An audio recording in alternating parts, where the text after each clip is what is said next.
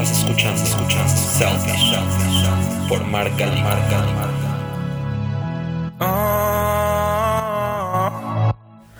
Bienvenidos a este episodio número 7 de este podcast que se llama Selfish con doble L. Yo soy Mark y una vez más estoy aquí con ustedes.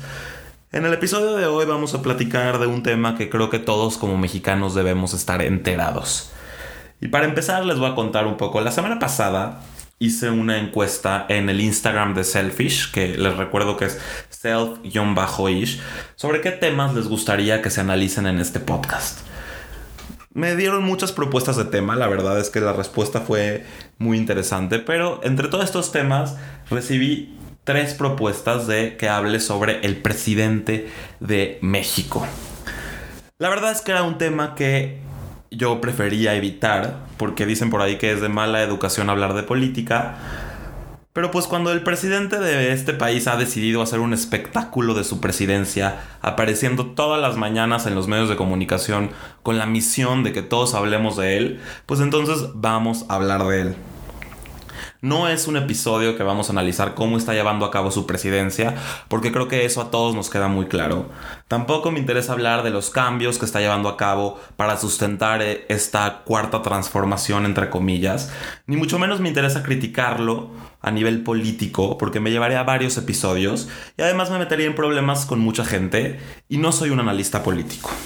Lo que particularmente me interesa es este papel que está desempeñando, sobre todo en sus seguidores, y la estrategia de comunicación que está llevando a cabo. En México tenemos un presidente con ínfulas de grandeza, un presidente que vive en su propio cuento de princesas, en su propia fantasía, tanto en su cabeza como en su estilo de vida. Este señor se mudó a su palacio, del cual solo sale para justificar una y otra vez sus tonterías y después regresar a su recámara de monarca para volver a aparecer en todos los medios al otro día con más tonterías. Y sí, como se pueden dar cuenta, no estoy de acuerdo con nada de lo que dice. No soy uno de sus seguidores y definitivamente pienso que no es el cambio que México se merece. Aunque, paradójicamente, sí es el presidente que nos merecemos como mexicanos. Y yo sé que algunos me van a tachar de fifí, de conservador, o me van a poner cualquier adjetivo que le hayan escuchado decir a este señor sobre cualquiera de sus adversarios. Pero el hecho de que mencione esto y de que toque esto en este episodio no quita que entienda perfectamente por qué está en la presidencia. Y créanme, estoy consciente de que parte de que tengamos una figura como él se debe a los pasados gobiernos que hicieron muchísimo daño y dejaron mucho que desear.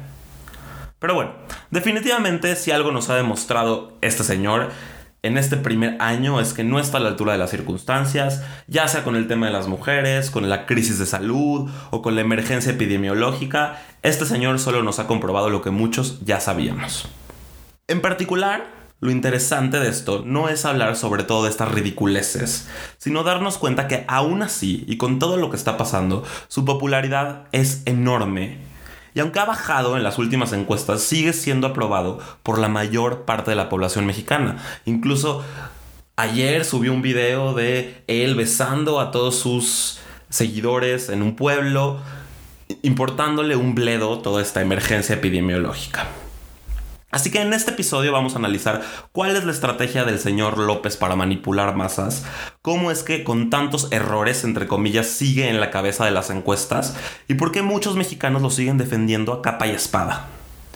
Y cuando hablo de sus tonterías o ridiculeces, el simple hecho que a mí y a muchos les parezca tonta la forma en que él está actuando, ya es digno de analizarse y ahora van a entender por qué. Y para que entendamos mejor esta estrategia, que él está llevando la voy a dividir en dos momentos.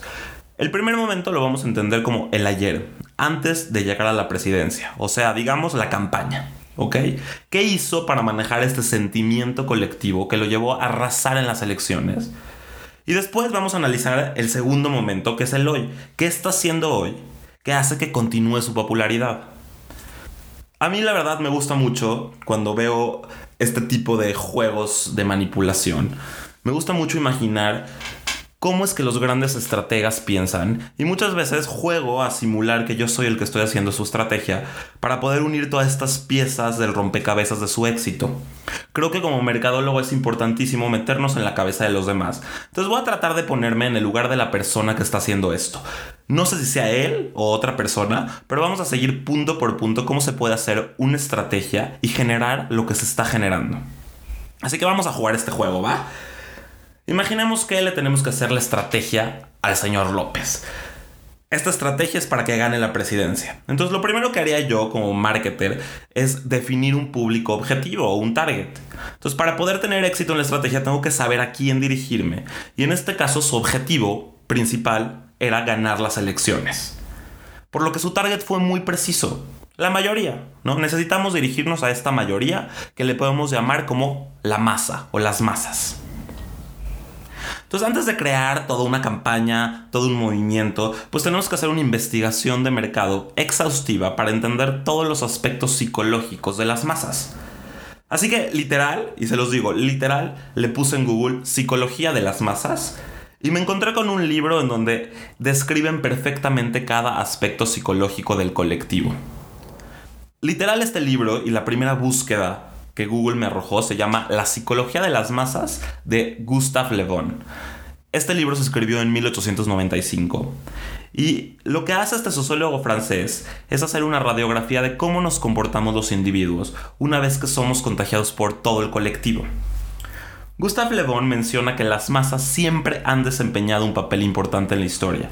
Sin embargo, nunca de forma tan considerable como ahora. Y tomando en cuenta que este análisis se escribió a finales del siglo XIX, si algo nos ha demostrado el siglo XX y XXI es que su afirmación es completamente correcta, ¿no? Dice que hemos entrado en la era de masas, señalando estas consecuencias de estas masas en la irrupción legal de la vida política. Él dice que las consecuencias son inquietantes porque la dominación de las masas siempre representa una fase de desorden. Esta acción, digamos de así, inconsciente de las masas, sustituye a la actividad consciente de los individuos y representa una de las características más notorias de la época actual. Entonces, para eso tenemos que entender primero qué son las masas, ¿no? Cuando hablamos de masas, me refiero a un conjunto de individuos de cualquier clase, cualquier nacionalidad, cualquier profesión o sexo que se agrupan con un objetivo o con una idea en particular. Esa es la definición. Literal es la muchedumbre, la mayoría, todos somos parte de la masa. Pero León, en particular, hace una distinción, ya que afirma que desde el punto de vista psicológico la expresión masa tiene un sentido completamente diferente. En determinadas circunstancias, un conjunto de seres humanos adquiere características nuevas y muy diferentes de las que cada uno de los individuos podrían tener. En cuanto eres parte de estos colectivos, la personalidad consciente se esfuma y los sentimientos y las ideas de todas las unidades están orientadas a una sola dirección. Según él, esto hace que se forme un alma colectiva. A esto él le llama masa psicológica o masa organizada, cuando esta colectividad forma un solo ser y está sometida a la unidad mental, por lo que se puede analizar como si este conjunto de personas fuera una sola. Esta alma colectiva les hace sentir, pensar y actuar de un modo completamente distinto a como lo haría cada uno de ellos por separado. Y ojo, no solo se trata de individuos que por azar se encuentran en el mismo lugar, como una aglomeración, un concierto o una actividad masiva. Todo esto no siempre forma la masa organizada. Para que me entiendan mejor, una masa organizada o psicológica se forma cuando los individuos tienen una finalidad determinada y siempre presentan la misma característica que son influenciables. En pocas palabras, necesitan un líder. La masa psicológica es un ser provisional, compuesto por muchos elementos heterogéneos que funcionan como las células de un cuerpo vivo, que forman un conjunto, un ser nuevo que manifiesta características muy diferentes de las que tiene cada una de las células que lo componen.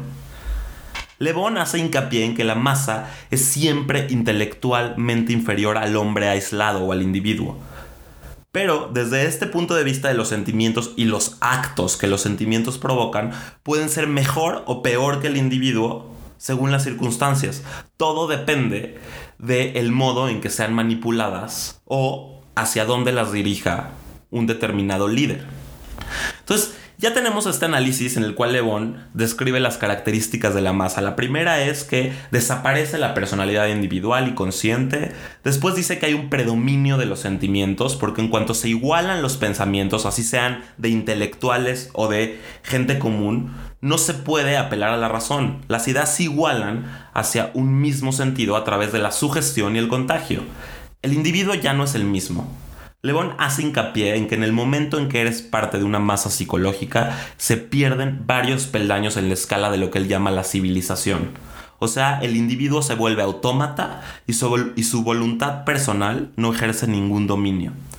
En pocas palabras, en el momento en que nos aislamos de nuestra individualidad, nos volvemos instintivos apelamos a actuar con la emoción, nos volvemos unos bárbaros, unos seres primitivos que nos dejamos impresionar por las palabras y por las imágenes con mucha facilidad para permitir que estas palabras e imágenes nos conduzcan a actos que vulneran nuestros intereses, ¿no? O sea, literal, Levon dice que el individuo que forma parte de una masa es un granito de arena inmerso en otros muchos que el viento agita a su capricho.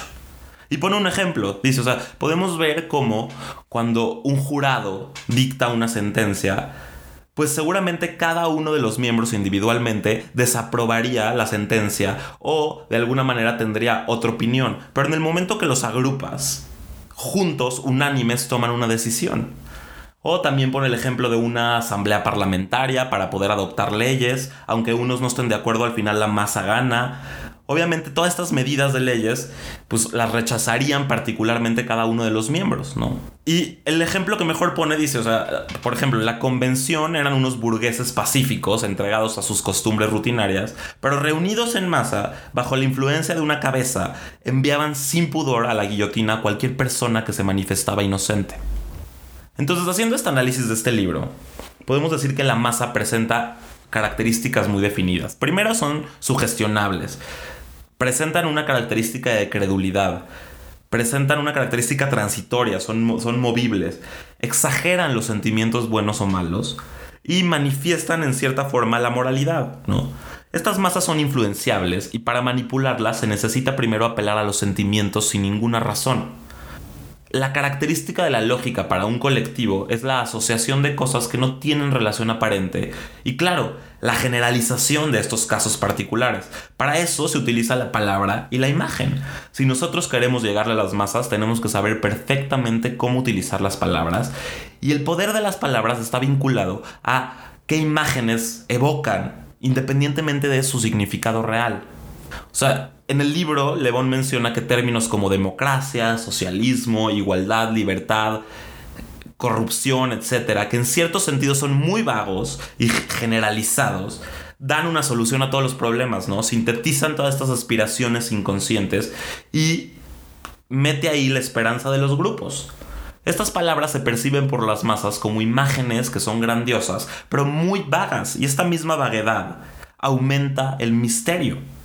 Entonces, estas palabras que se utilizan tienen significados transitorios, cambian dependiendo la época y el pueblo. Entonces, Le afirma que cuando queremos actuar mediante la palabra para manipular masas, hay que saber el sentido que éstas poseen para ellos en un determinado momento, y no el que tuvieron en el pasado. Las palabras para las masas, digamos, están vivas como las ideas. Las masas, que evolucionan por condiciones políticas o cambios de creencias, sienten una cierta antipatía por las imágenes que evocan ciertas palabras.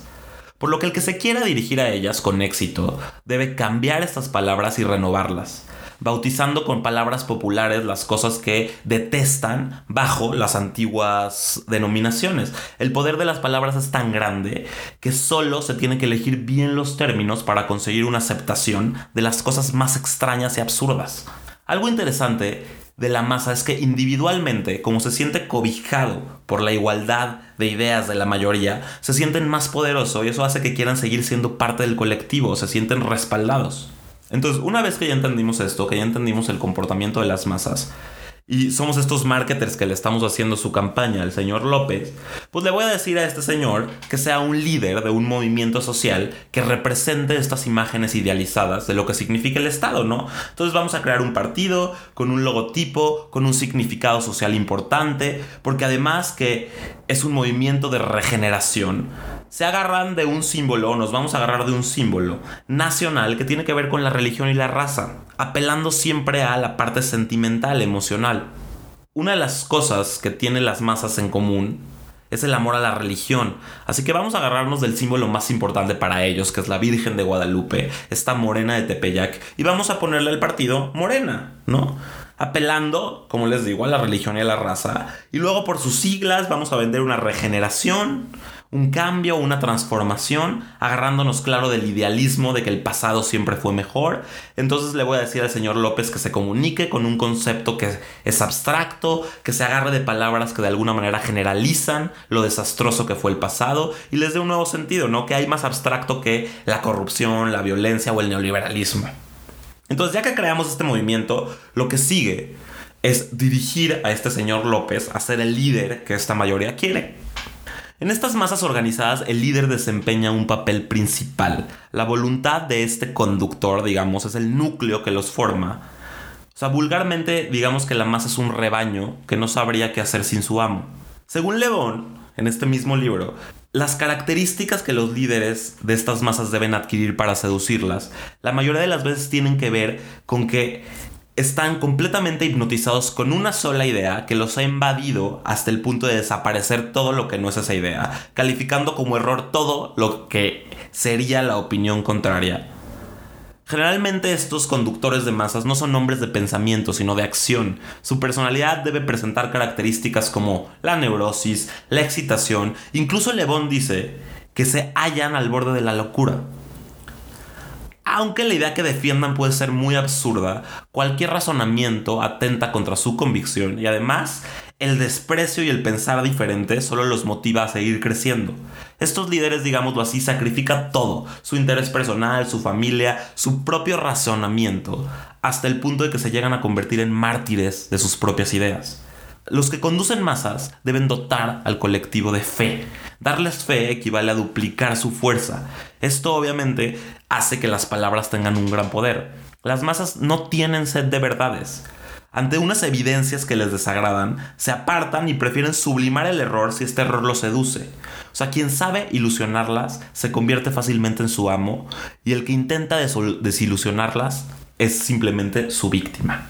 El líder debe ser un hombre dotado de una fuerte voluntad, ya que la masa pierde toda voluntad, e instintivamente siguen a quien la posee. Además debe ser un orador excepcional y debe abusar de afirmaciones violentas, exagerar, afirmar y repetir y no intentar jamás demostrar nada con la razón.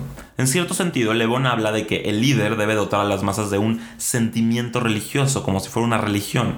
Este sentimiento tiene características muy simples. Primero, adoración de un ser al que se supone superior, temor al poder que se le atribuye, sumisión ciega a estos mandamientos, imposibilidad de discutir estos dogmas, deseos de difundirlo, de, darle a la gente este mensaje, tendencia a considerar como enemigos a todos los que rechazan estos dogmas. Generalmente, este sentimiento religioso se acompaña con intolerancia y fanatismo. El líder debe hacer creer a las masas que tiene el secreto de la felicidad terrenal o el elixir de la salvación. Las masas tienen características de sumisión ciega, de intolerancia, necesitan propaganda violenta pegada al sentimiento religioso. Este héroe al cual aclama la masa es auténticamente un dios para ellos. Un ejemplo de esto es Napoleón, ¿no? Durante 15 años fue considerado una divinidad, todos lo adoraban y al mismo tiempo ningún otro hombre ha mandado a la muerte a tantos como él. Con esto y una vez que ya entendimos cómo debe de ser el líder, pues le voy a decir al señor López que a su discurso le añade exaltación, agresividad, que repita una sola idea incansable, esa idea puede ser, no sé, a lo mejor la corrupción, incluso que incluya el concepto de la moralidad religiosa en todo, para impresionar a su público Puede ser una república amorosa, una economía moral, que cambie su tono político por un tono de predicador religioso y que ofrezca la salvación a sus creyentes. Una de las cualidades que tiene que tener como candidato es saber a quién dirigirse en cada sector. Al electorado o a la masa le gusta que le halaguen sus ambiciones y sus vanidades. El líder debe abrumar con adulaciones extravagantes y hacerles promesas fantásticas. Literalmente en el libro Lebón menciona que se debe intentar anular al adversario mediante la afirmación, repetición y contagio de que este adversario es el último de los canallas. y que nadie ignora que ha cometido diferentes delitos, claro, sin aportar pruebas tangibles más que su palabra. Si el adversario no conoce la psicología de las masas, va a tratar de defenderse con razonamientos, pero como la masa no se le conquista con la razón, el adversario no va a tener posibilidad alguna de ganar. Entonces, siguiendo esta estrategia, le voy a decir al señor López o a don López que descalifique a su adversario, que lo llame literal Ricky Riquín Canallín, que evidencie delitos sin pruebas consistentes y que en cuanto el adversario se defienda con razonamiento, él vuelva a insultarlo sin darle espacio a la negociación ni a la razón. Y ya por último, algo importante de los líderes de masa es que sus propuestas no deben ser tangibles ni ser muy categóricas ya que una vez que gane la masa le puede reclamar su incumplimiento. En cierto sentido, las promesas verbales no se pueden reclamar porque son intangibles, pero las estrategias escritas normalmente sirven como punto débil. El elector después no se preocupe en absoluto por saber si este elegido ha sido fiel a su profesión de fe proclamada, ya que todo fue tan abstracto que no hay claridad en las acciones. Y entonces, como parte de la campaña, le voy a decir a Don López que no enseñe la estrategia y el plan de reformas de su gobierno hasta que gane las elecciones, ¿no? Para que no le reclamen nada. Y ¡pum! Siguiendo al pie de la letra un libro escrito en 1895 que literal, se lo repito, me arrojó Google en la primera búsqueda, acabo de hacer que el señor gane las elecciones. Qué miedo, ¿no? Pensar que estas herramientas son accesibles para cualquiera. Y no solo eso, darnos cuenta que se siguieron punto por punto. O sea, conocer el arte de impresionar a la imaginación de las masas equivale a conocer el arte de gobernarlas. Más adelante, en 1926, Ortega y Gasset, en un libro que se llama La rebelión de las masas, expone el peligro que es disolverse en la colectividad, tomando en cuenta lo que estaba por suceder en Europa del siglo XX. Y si lo analizamos, pues obviamente nos vamos a dar cuenta que la Europa del siglo XX después de 1926 fue comandada por ese sentimiento del colectivo. Y entonces, bueno, ya hicimos que ganara la presidencia este señor López, ahora vamos a la parte 2. Ya es presidente, ya ganamos la elección. Ahora imaginemos que soy el asesor del presidente, vamos a seguir jugando este juego. Necesito mantener a las masas contentas. No es lo mismo que voten por ti a mantener una estrategia que de alguna forma esté gestionando esta manipulación. Entonces, ¿cómo hago yo que las masas sigan conmigo y yo continúe con la popularidad? Y aquí me viene a la mente esta famosa frase que dice al pueblo pan. Muy probablemente todos hemos escuchado alguna vez esta frase, pero era una frase muy común en los gobernantes de la antigua Roma, y se refiere no a otra cosa más que a mantener al pueblo alejado de los asuntos políticos a través del el teatro, las carreras o las luchas o cualquier tipo de espectáculo que los mantenga distraído. Entonces digamos que para mantener alejado a la masa necesita un espectáculo, ¿no? Ahora ya la oferta de espectáculos no son igual que en la antigua Roma. Hoy el espectáculo se da a través de los medios de comunicación. Bien lo dice Guy Debord en su libro de 1967 que se llama La sociedad del espectáculo. Él dice, ahí donde el mundo real se cambia en simples imágenes, las imágenes se convierten en esta realidad y en las motivaciones de un comportamiento hipnótico. Él habla de esto refiriéndose obviamente a la televisión, a los medios de comunicación. Guy Debord en este libro da un acercamiento a lo que hoy son las sociedades o las sociedades contemporáneas o posmodernas que encuentran en el entretenimiento del espectáculo el escape capitalista perfecto. Entonces, tomando en cuenta esto, le voy a pedir al presidente que para manejar los medios y la información que se da, dé una conferencia de prensa todas las mañanas, pero claro, apelando al entretenimiento y dejando fuera cualquier razonamiento político. Ahora necesito, además de alejar a la masa de la política, necesito manipular la información que se da en estos medios de comunicación. Entonces, Repito, como asesor me metí una vez más a Google, así se los pongo, y busqué cómo mantener a las masas manipuladas a través de los medios. ¿Y qué creen? Volvió a suceder lo mismo. La primera búsqueda que me arrojó a Google fue un documento escrito en 2002 por un escritor francés llamado Sylvain Tinsmith que se llama 10 estrategias de manipulación mediática. Estas estrategias normalmente se le atribuyen a Noam Chomsky, pero en realidad fueron escritas por Sylvain Tinsmith y las escribió basándose en un libro previo que escribió Noam en 1996 que se llama Armas silenciosas para guerras tranquilas, en el cual Noam hace un análisis de cómo se utilizan los medios de comunicación para manipular. Y después ya Sylvain los retoma para dividirlo en 10 sencillos pasos. Entonces, vamos a analizar estas 10 estrategias y con cada una vamos a asesorar estratégicamente a Don López. ¿Ok? Estrategia número 1. Se le llama la estrategia de la distracción. Este se considera el elemento principal del control social y consiste en desviar la atención del público de los problemas importantes y de los cambios decididos por las élites políticas y económicas mediante la técnica de la inundación de continuas distracciones y de informaciones insignificantes. O sea, el objetivo es tratar de mantener la atención del público distraída, lejos de los verdaderos problemas sociales. Entonces, ya que tengo esto, como primera regla, le voy a pedir al presidente que en lugar de afrontar los problemas del país, haga una rifa con un avión. Qué gran idea. Utilice su tiempo en los medios para hablar de eso. Nos cuente la logística, cómo nos ganaremos los premios, que ilusiona a las masas con premios de 20 millones de pesos, y cada vez que algún medio le pregunte sobre cualquier tema relevante, él debe contestar con datos sobre esta rifa tan especial. ¿Ok? Una vez que ya distraigo a la gente, vamos al punto número 2.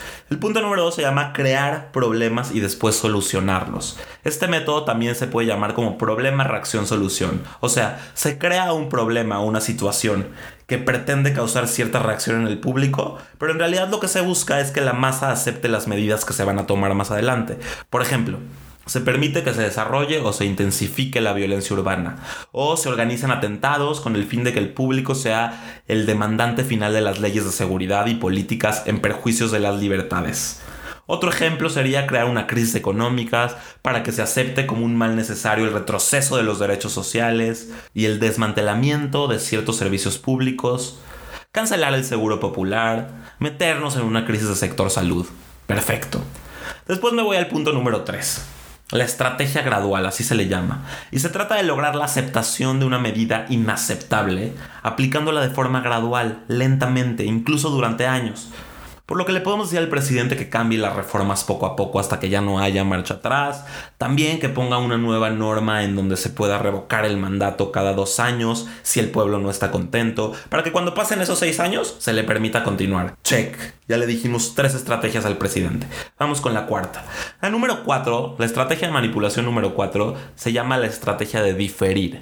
Digámoslo de esta manera, otra forma de aceptar una decisión impopular es presentarla como dolorosa pero necesaria, obteniendo obviamente la aceptación pública en el momento con una promesa de que se va a aplicar en un futuro. Es más fácil aceptar un sacrificio futuro que un sacrificio inmediato. Entonces con esto, como asesor, le vamos a decir a don López que cancele el aeropuerto y que todas las obras que ya se hayan gastado millones también las deje de hacer porque involucran este concepto tan importante que es la corrupción y es algo necesario limpiar en el país, ¿no? Por lo que también le voy a pedir que quite instituciones, que mueva secretarías, todo esto es parte de un sacrificio para llegar a ser un referente mundial y una potencia mundial, ¿no? La número 5 es dirigirse al público como si fuera un niño. La mayor parte de la publicidad dirigida a masas se realiza utilizando un discurso, argumentos y personajes con entonaciones algo infantiles, como si el espectador fuese una criatura de muy poca edad o poco conocimiento. Cuanto más se intenta engañar al espectador, más se tiende a adoptar un tono infantilizante. Entonces, señor López, cuando le hable a su pueblo, utilice por favor el lenguaje más común, ordinario. Dígales lo importante que es abrazarnos, vernos como humanos. También diga palabras como fúchila, guacala, caca, como me canso ganso. Eso le va a encantar a las masas. A veces nos asombra la trivialidad de determinados discursos que han ejercido una enorme influencia en todos sus oyentes. Pero se nos olvida que estos discursos fueron realizados para arrasar con las masas y no para ser leídos por filósofos o intelectuales. O sea, no somos ese target. O cuando tú sientes que un discurso está mal o tonto, es que no eres el target, no es para ti. La estrategia número 6 es utilizar el aspecto emocional antes que la reflexión. Utilizar el lado más emocional de las personas es una técnica clásica para detener el análisis racional de una situación. Por otra parte, la utilización de un registro emocional permite acceder más fácilmente a un inconsciente y este inconsciente nos permite implantar ideas, deseos, miedos, temores, compulsiones o inducir comportamientos.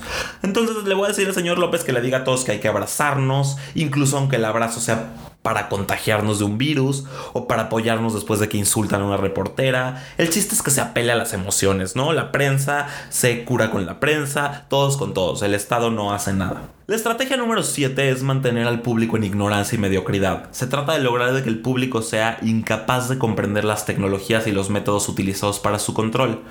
Entonces vamos a cambiar las reformas educativas para bajar el nivel. Incluso como asesor le voy a pedir que reescriba la historia de México en su propia versión. Vamos a estimular al público a ser complaciente con esa mediocridad que esa es la número 8. Promover la creencia de que está bien y está de moda ser un personaje vulgar, inculto, poco intelectual o correcto. Entonces hay que decirle a todos los intelectuales que son unos conservadores y hay que decir que tu gobierno es el, lo mejor que le ha pasado a este país y que todos los que estén en contra, que sean fifís, que sean conservadores, que sean neoliberales, no está bien. El número 9 se llama reforzar la autoculpabilidad, o sea, hacer creer al individuo que solamente él es el culpable de su propia desgracia debido sobre todo a la falta de inteligencia, a sus pobres capacidades o a la falta de su esfuerzo. Entonces, señor López, en tus discursos, has sentido al país que la violencia es culpa del sistema anterior. Diles que la responsabilidad es de todos.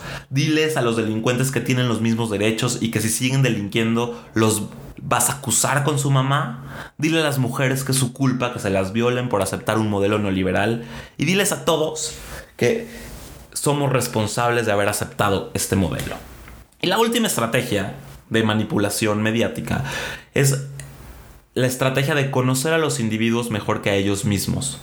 El sistema ha conseguido conocer mejor al individuo común de lo que él se conoce a sí mismo. Esto significa que en la mayoría de los casos el sistema ejerce un control mayor y un gran poder sobre los individuos, incluso mayor que el que tú tienes sobre ti mismo.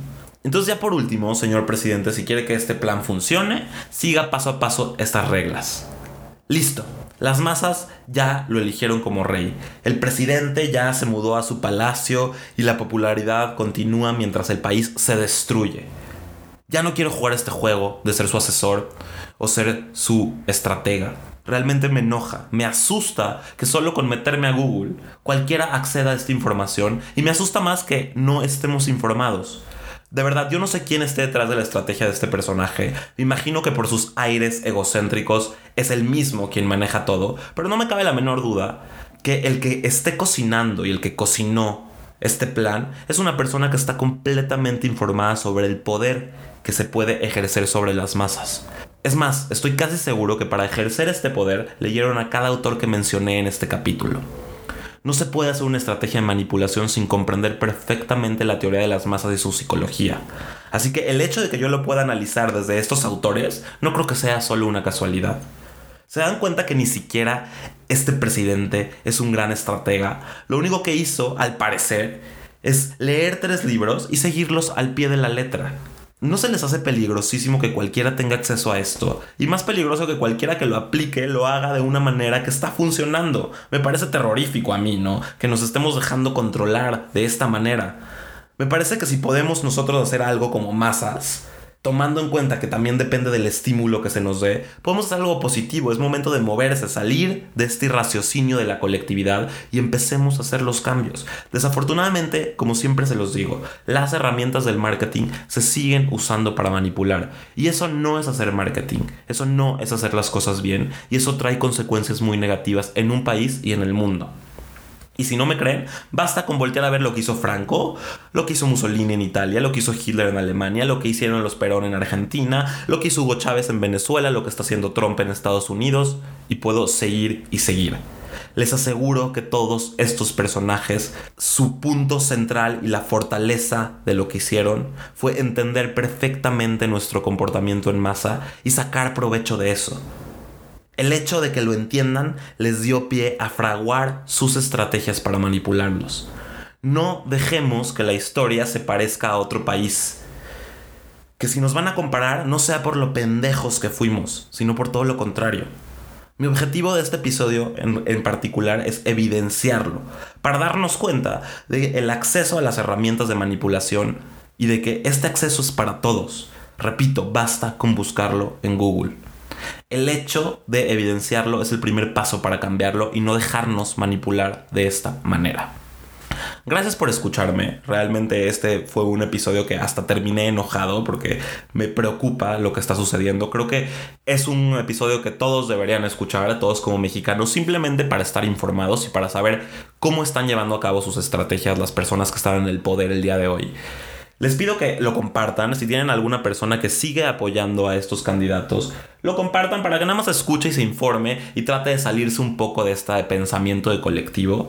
Y por mi parte es todo. Les recuerdo que Selfish no solo son estos podcasts, también es una plataforma, una revista donde eh, estamos en Facebook como Selfish o en Instagram como self-ish para cualquier duda o comentario y ahí subo material interesante pues una vez más gracias, por favor compártanlo, es importante que todos los mexicanos lo escuchemos.